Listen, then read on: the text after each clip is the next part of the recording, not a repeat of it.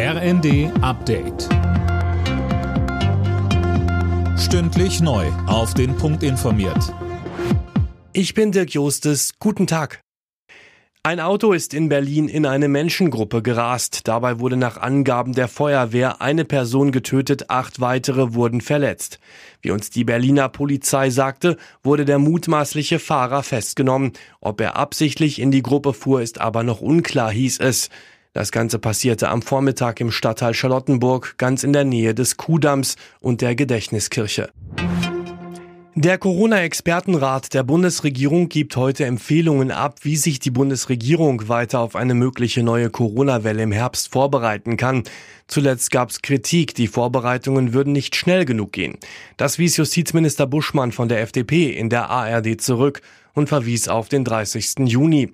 Dann soll es noch ein Gutachten geben, das zeigt, wie die bisherigen Maßnahmen überhaupt gewirkt haben. Und zwischen dem 30. Juni und dem Ende der Sommerpause werden wir gemeinsam mit den Ländern beraten, was zu tun ist. Das haben wir mit der MPK auch gemeinsam so besprochen. Warum jetzt einige meinen, dieser Fahrplan sei nichts mehr wert, das verstehe ich nicht.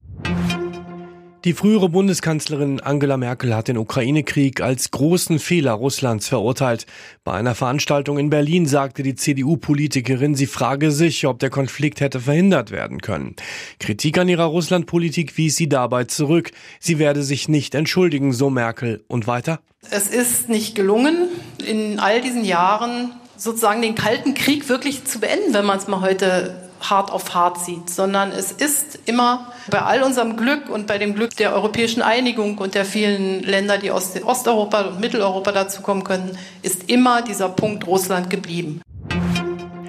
Tennisprofi Alexander Zverev ist nach seinem verletzungsbedingten French Open aus erfolgreich operiert worden. Das teilte der Hamburger in den sozialen Medien mit.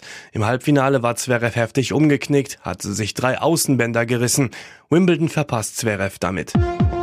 Alle Nachrichten auf rnd.de